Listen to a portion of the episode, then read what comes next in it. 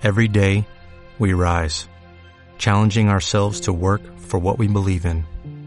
At U.S. Border Patrol, protecting our borders is more than a job, it's a calling. Agents answer the call, working together to keep our country and communities safe. If you're ready for a new mission, join U.S. Border Patrol and go beyond. Learn more at cbp.gov/careers. Escuchas Iglesia Nivariense Noticias.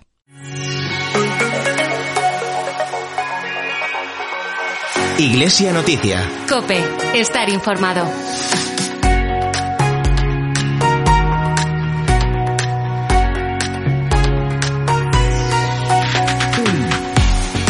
Muy buenos días y bienvenidos a Iglesia Nivariense Noticias. Reciban un cordial saludo de quien les habla, Carlos Pérez, en nombre de esta casa de Cope. A partir de esta tarde, nuestra Iglesia de Susana contará con tres nuevos diáconos permanentes.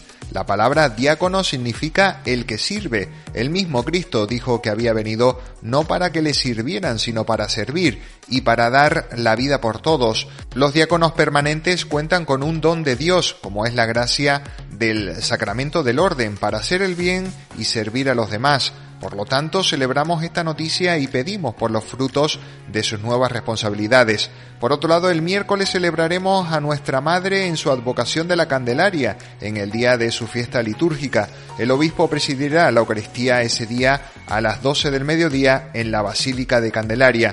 Misa que también podrán seguir en directo a través de las ondas de Cope. El miércoles también es la jornada de la vida consagrada que este año celebraremos con el lema Caminar juntos, en sintonía con el Sínodo de los Obispos, del que también queremos hablarles en el informativo de hoy. Para ello y mucho más les invitamos a que nos acompañen en este tiempo de radio que nos llevará hasta las 9 de la mañana. Bienvenidos. La actualidad de la vida de la Iglesia en Cope Tenerife y Cope La Palma. Hoy domingo 30 de enero el obispo nivariense ordenará a tres nuevos diáconos permanentes para nuestra diócesis. La ordenación será a las 5 de la tarde en la Catedral de la Laguna. Concretamente quienes recibirán este sagrado orden del diaconado permanente serán Jesús Manuel Cairós, Francisco Javier Sálamo y José Luis Audicana. Este último ha indicado que este día es un regalo y que al mirar atrás solo tiene palabras de agradecimiento a su familia por el apoyo que ha recibido en todo momento.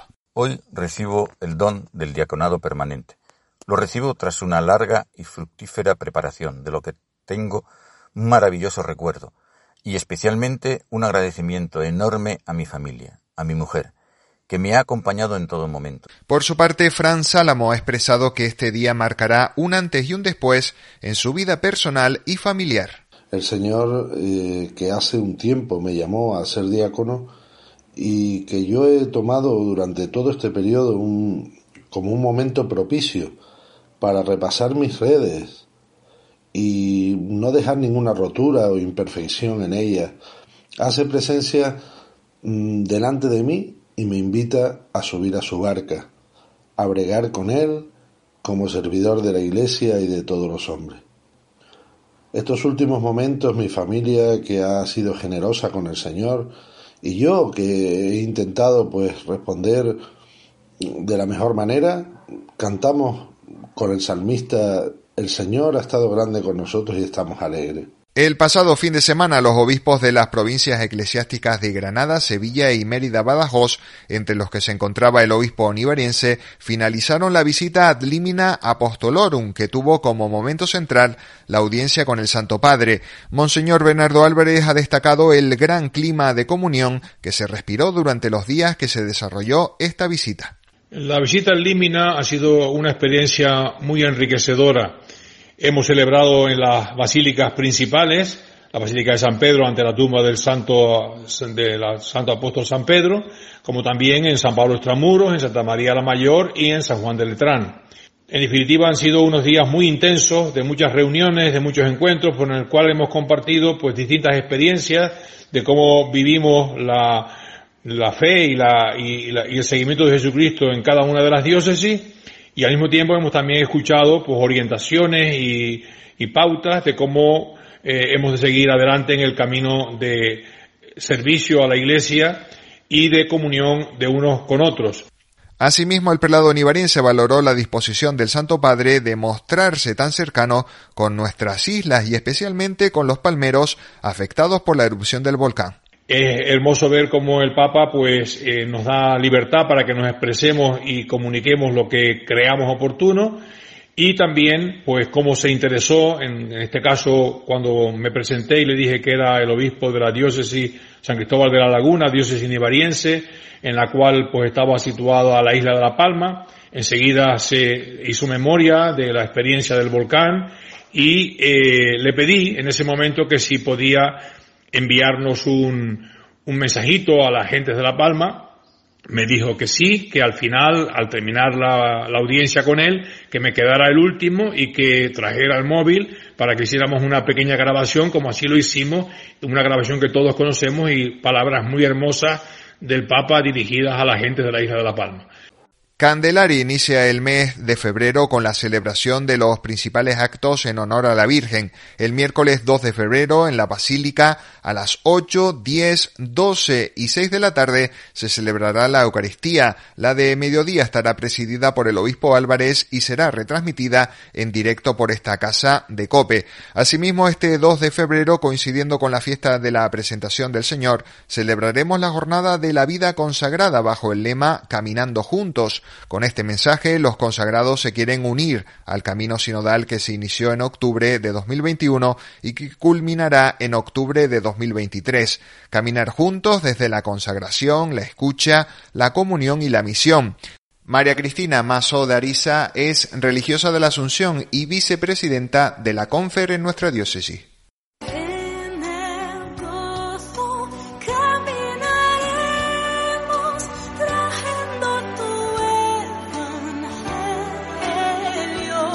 ¿Qué significa este día dedicado a la vida consagrada?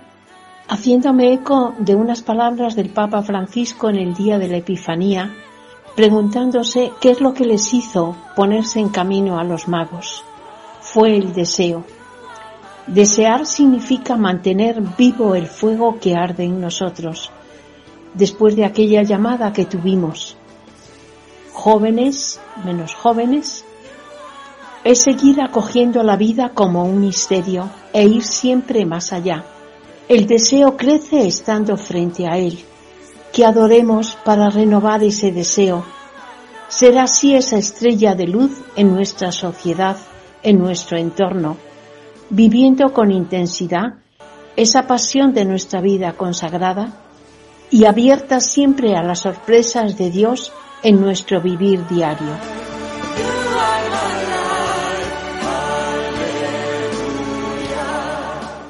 Nuestra diócesis continúa en este año Amoris Leticia implementando a nivel de pastoral familiar de defensa de la vida una serie de iniciativas que iremos conociendo a lo largo del mes de febrero. Precisamente en este próximo mes, desde el 14, día de San Valentín, hasta el día 20, la Conferencia Episcopal Española ha organizado una semana del matrimonio. Las propuestas para nuestra diócesis nos las acerca Víctor Álvarez, delegado de Familia y Vida. El día 13 de febrero, de 6 a 7 de la tarde en la catedral, tendremos una hora de oración, una vigilia, pidiendo por los matrimonios.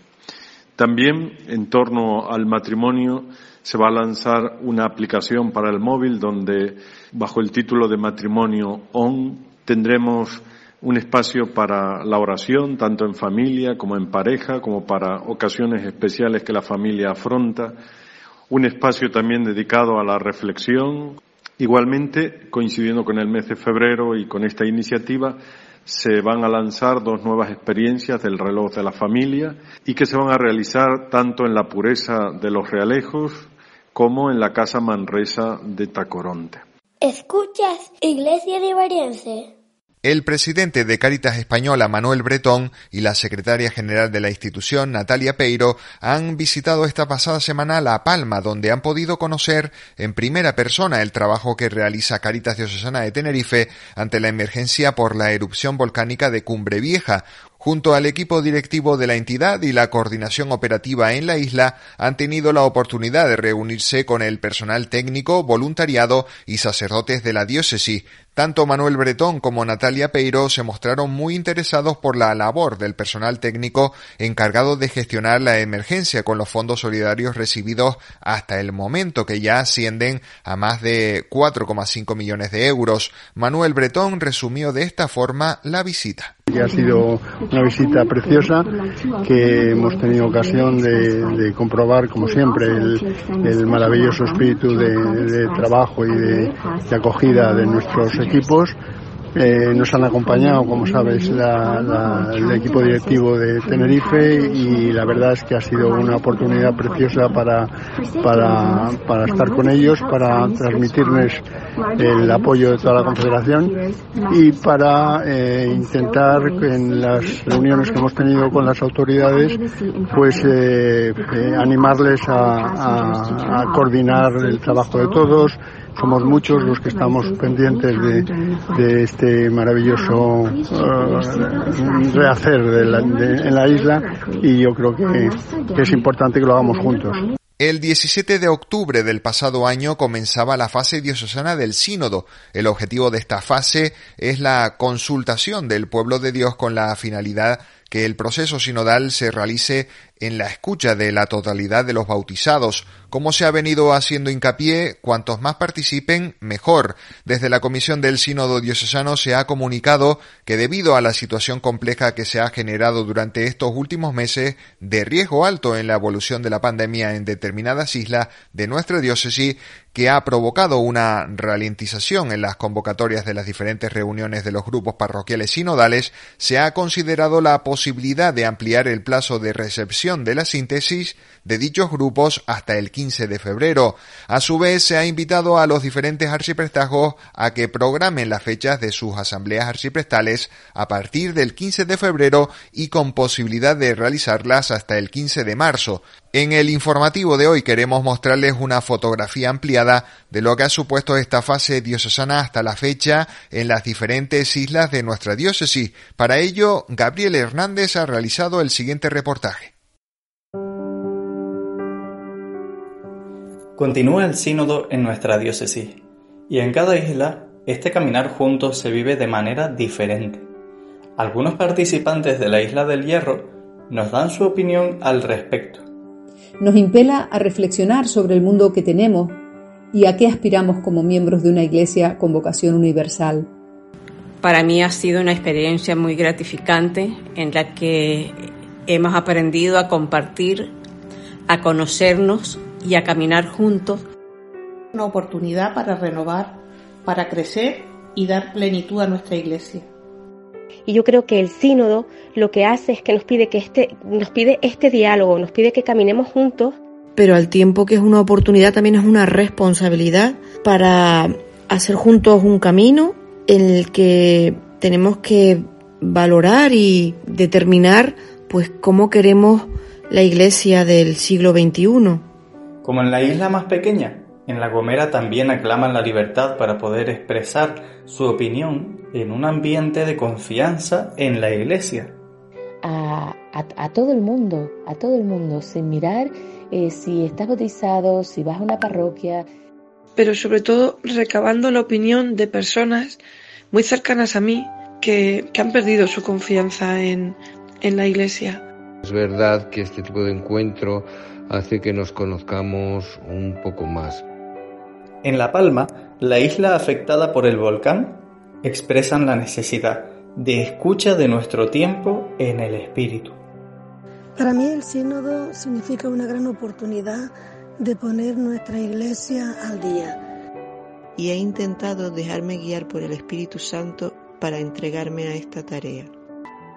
Yo creo que Dios nos da a todos, por medio del Espíritu, unos dones para ponerlos al servicio de nuestra comunidad. En Tenerife, algunos participantes también cuentan su experiencia sinodal en camino hacia una iglesia renovada. Para contribuir a la construcción de una iglesia de la cual estoy llamada a ser. Junto con el resto de mis hermanos intercambiamos pareceres y escuchamos en un ambiente de respeto y sinceridad. Pues de esta forma llegamos al final del informativo de hoy, pero antes queríamos trasladar nuestro pésame a todo el colegio La Salle en la Laguna y a los familiares del hermano Germán de Armas, fallecido el pasado jueves. El hermano Germán fue director del referido colegio desde 1905 hasta 2005. Descanse en paz. Pues ahora sí nos despedimos, que tengan un feliz domingo y un buen comienzo de semana.